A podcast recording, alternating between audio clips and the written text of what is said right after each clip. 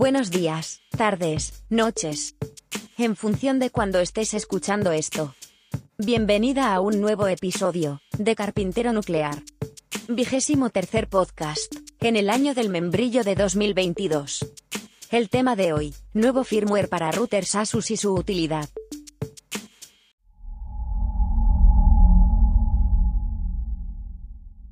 El podcast de hoy es un podcast un poco de nicho, porque se va a centrar básicamente en las nuevas actualizaciones que ha lanzado Asus, tanto para su sistema operativo de routers, el Asus WRT, como en su aplicación, al menos en la versión Android. Supongo que para iOS también habrá sacado la misma actualización.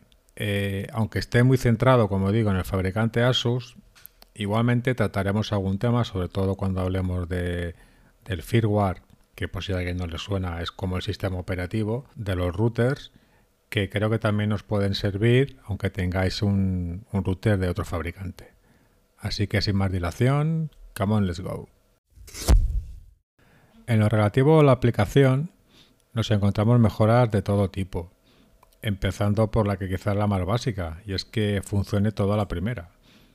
Aunque parezca una perogrullada, os puedo decir que con la anterior versión tuve que reinstalarla hasta tres veces, básicamente borrar caché, borrar los datos, hasta que finalmente con el Mi ID de, Asus conseguí conectar con mi red. En esta la verdad es que ha sido instalarla, colocar mi indicativo y a la primera lo ha reconocido todo. Luego tenemos, como digo, mejoras superficiales, pero que siempre son bienvenidas, como una interfaz negro AMOLED, porque antes la verdad es que tenía dos cantones de estos como gaming, uno azul y otro rojo. Luego el control parental también ha sido muy mejorado. Más que añadir funciones, eh, está todo mucho más claro, ¿vale? Antes era tenías que ir navegando por bastantes submenús, ahora desde el primero ya te va sacando todo, ¿no? Incluso te permite crear perfiles para decidir si es un niño de según qué edad, si es un adulto. Luego también, esto sí que es un añadido, las notificaciones push, aunque solamente, bueno, al ser push obviamente se refieren al móvil, pero que igual en un futuro pues lo amplían a que te envíen un correo, ¿no? Que quizá puede ser algo más interesante, ¿no? Porque bueno, que te avisen en el móvil si no estás atento. El servidor de DNS han cambiado la interfaz, pero la verdad es que sigue siendo bastante limitado, solo te da una lista, no, te permite añadir manualmente. Otra función muy interesante es que te permite reasignar un dispositivo en caso de que de forma, no diré errónea, pero digamos de forma menos óptima, se haya enlazado con un nodo de la red mesh que no, no es el que tú quieres, ¿no? Entonces te permite marcarlo y asignarlo al, nodo mes que tú creas correcto, que básicamente va a ser el que está más, más cercano. ¿no? Luego también, aunque esto lo comentaremos con el, cuando comentemos lo del router, he añadido la, un tema que llaman Fusion VPN, que este tema está bastante interesante, aunque digo, ya lo comentaremos luego, pero tampoco le acabo de ver del todo la utilidad. Y luego tiene una función, esta es exclusiva de la PP, me refiero con esto que yo no la he visto en, el menú de, router accedido mediante web, que es como que puedes elegir cada dispositivo, darle como una capa de protección a nivel de privacidad, de contenido. Lo que pasa que esto me tiene un poco mosca porque normalmente siempre que hay alguna protección de privacidad, pues contenido para adultos o cualquier restricción de este tipo, eso siempre se suele realizar eh, gestionando lo que son las DNS. Y aquí simplemente te deja elegir el dispositivo, listas todos los que hay, obviamente los puedes renombrar para que sea todo más inteligible y luego pues puedes seleccionar si le das como una protección para evitar publicidad, evitar contenido para adultos, pero ya digo, eh, está claro que eso no cambia las DNS, ni que tampoco te activa el firewall. Entonces realmente no sé si tiene alguna función. Esa función, cómo la realiza, o algo que no descarto, conociendo a Asus, que sea una cuestión meramente de marketing, ¿vale? O sea, que digo, uy, puedo proteger esto, puedo mejorar esto, pero que realmente la utilidad de esto sea bastante cuestionable. Eh, dicho esto, funciona perfectamente, la tengo instalada, pues no sé, ahora ya cuando salió, unos 10 días, ningún problema accediendo vía One, ningún problema accediendo mediante VPN, siempre te muestra todo correctamente, no hay ningún desbarajuste ni bailes, con lo cual creo que en líneas generales eh, ha mejorado bastante. Y ahora vamos ya con el firmware, el sistema operativo de los routers Asus. Aquí la verdad es que tenía muchísimo margen de mejora. De hecho, podemos decir que hacía ya bastante tiempo que la distribución paralela de Merlin WRT le había comido la tostada. ¿no? Para el que no lo sepa, Asus, su sistema operativo para routers, el conocido como Asus WRT, lo tiene parcialmente liberado. ¿no? ¿Qué significa esto? Significa que deja algunas modificaciones. Entonces eh, surgió, y hace bastantes años, un grupo de entusiastas, sin ningún ánimo de lucro, que básicamente se han dedicado a coger la base de este sistema de, de Asus y mejorarlo. Las mejoras, la verdad es que en algunos casos han sido realmente tochas, ¿no? Por ejemplo, mediante Merlin WRT permites crear un sistema de ficheros, con lo cual insertar un montón de add-ons que te permiten habilitar funciones de otra forma imposible, ¿no? Esto de los add-ons sería un poco el equivalente a lo que son los paquetes, ¿vale? En lo que es el entorno de, por ejemplo, de Synology, tanto de los NAS como los routers, si tenéis alguno, habéis visto alguno, pues tenéis como una especie como de market, tal. Si tú quieres instalar una VPN, si quieres instalar un gestor de, de fotos o de ficheros, simplemente lo vas arrastrando, ¿no? En este caso, ya digo, es algo hecho por la comunidad, no está totalmente soportado por Asus, con lo cual es mucho más farragoso, ¿no? Pero que te permitía, llegado el momento, poner una cantidad de servicios interesantes. Luego tenía mejoras no son muy importantes, pero realmente tenían su efectividad, como mostrarte tema de la temperatura, el consumo de la CPU, consumo de RAM, eh, la negociación de los puertos, su estado. De hecho, y para resumirlo de una forma, hay un montonazo de las funciones que surgieron inicialmente por esta comunidad de Merlin WRT, que luego la propia Asus acabó por, implementar en, su versión oficial. ¿no? Entonces, como digo, llevábamos unos años que el sistema operativo de Asus sí que es cierto que siempre se ha caracterizado por ser bastante estable, pero no había ningún añadido un poco, ¿sabes? Algo con cierta enjundia, ¿no? Hasta que, afortunadamente, eh, ya se han puesto las pilas. Lo primero que hay que destacar es que esta ampliación perdón, esta versión nueva de Asus WRT, al menos inicialmente, la han sacado para los modelos más tochos, ¿vale? Los modelos de gama media, alta, alta, ¿no? El AX1100, el AX88U, el 86U, que es el que tengo yo, el AX7800 y luego la serie eh, Zen Wi-Fi, ¿no? Eso no descarta que pasado un tiempo pues realmente lo hacen para modelos eh, inferiores, ¿no? Por ejemplo, el X92 y alguno similar. ¿Por qué es tan importante? Pues básicamente por dos motivos, al menos bajo mi punto de vista, ¿no? El primero, y este realmente yo es que pensaba que ya lo tenía, pero bueno, lo cierto es que yo hasta ahora llevaba utilizando años el Merlin, que sí que lo incorporaba, pero se ve que el oficial no. Y es la encriptación de los DNS, ¿no?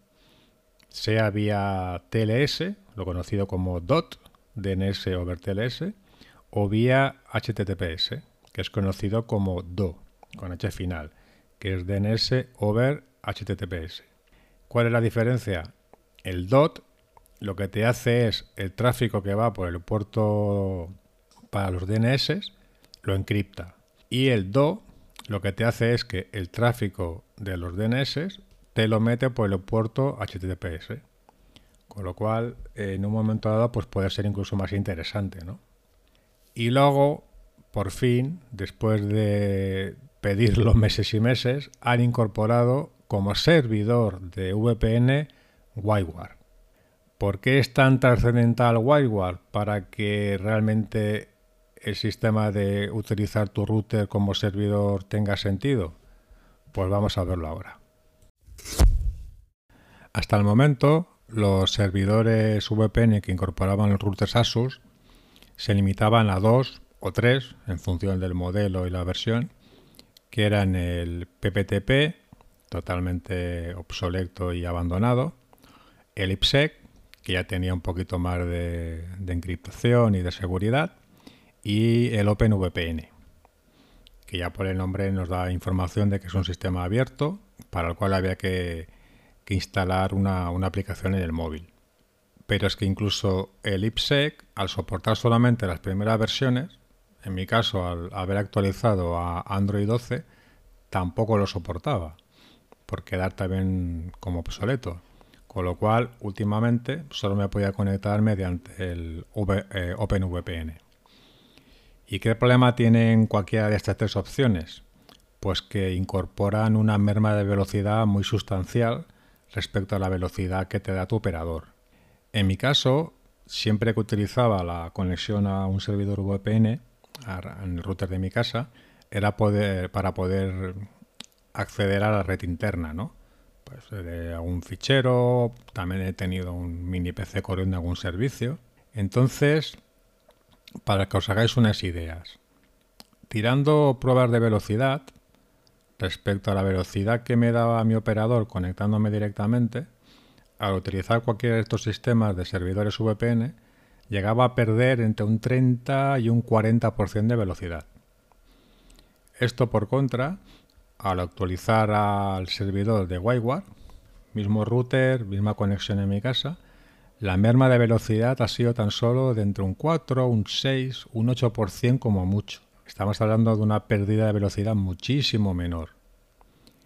Entonces, ahora viene la siguiente pregunta. Vale, yo ya tengo el servidor WireGuard, sea porque tengo un Asus que es actualizado o porque lo tengo de otro fabricante, Synology por ejemplo, la serie Freebox del alemán AVM también lo incorporaba.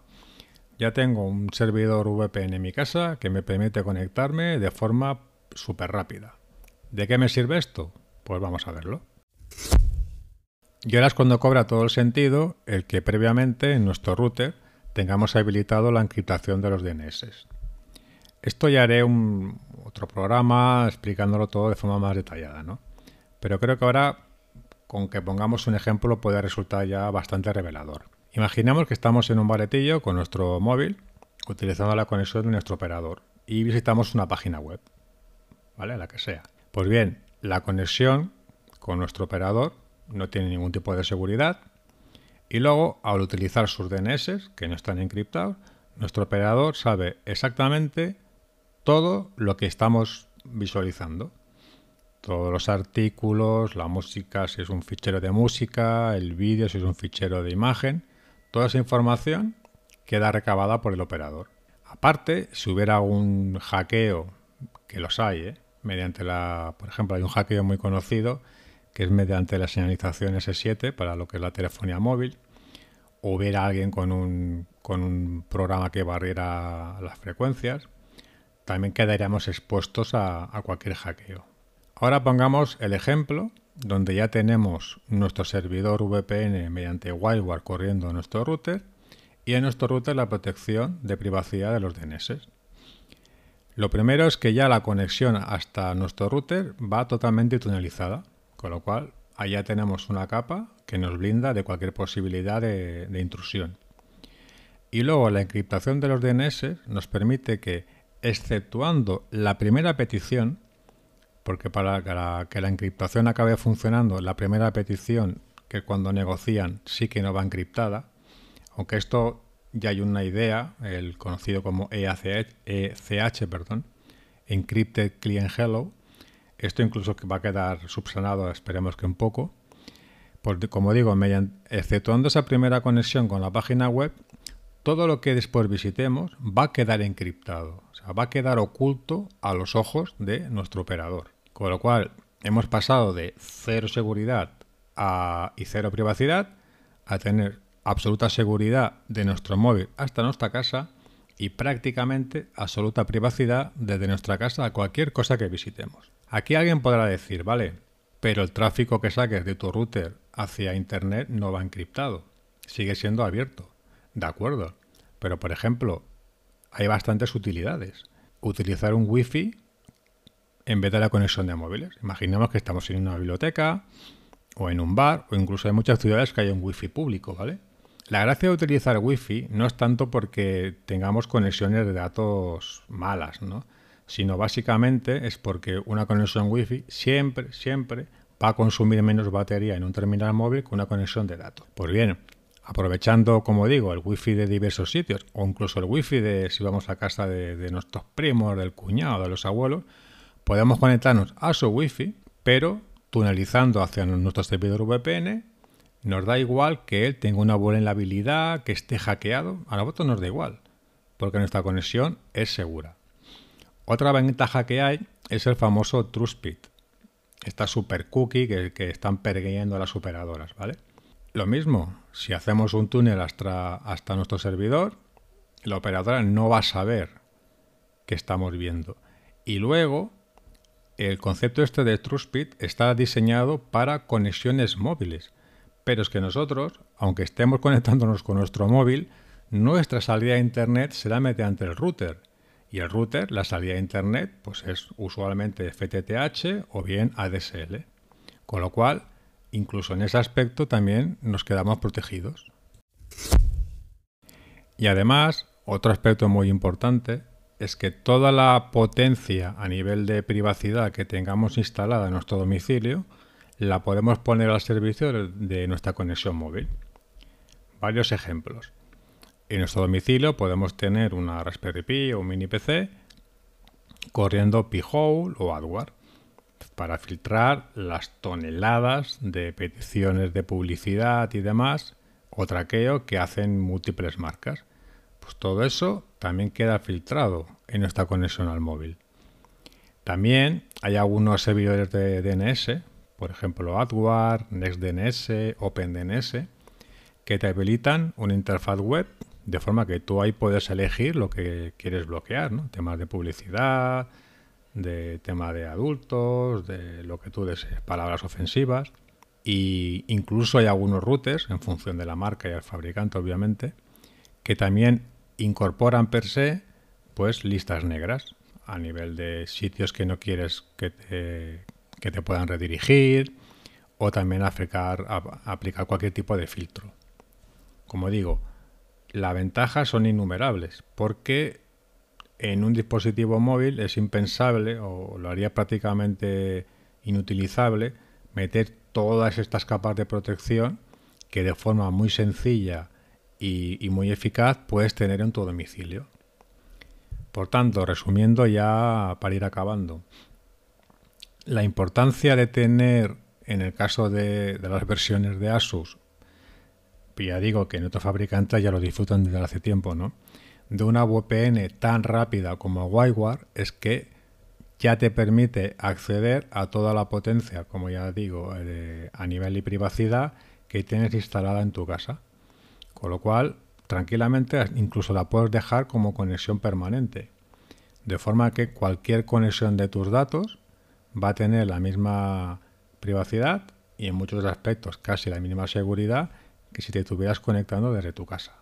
Y ya para finalizar, lo dicho, eh, espero poder hacer un otro podcast ya comentando todas las posibilidades, aparte de, las que hemos citado ahora, y entrando ya de forma más pormenorizada en, en los detalles y cómo se puede ir implementando. Muchas gracias por la escucha, un saludo y nos vamos oyendo.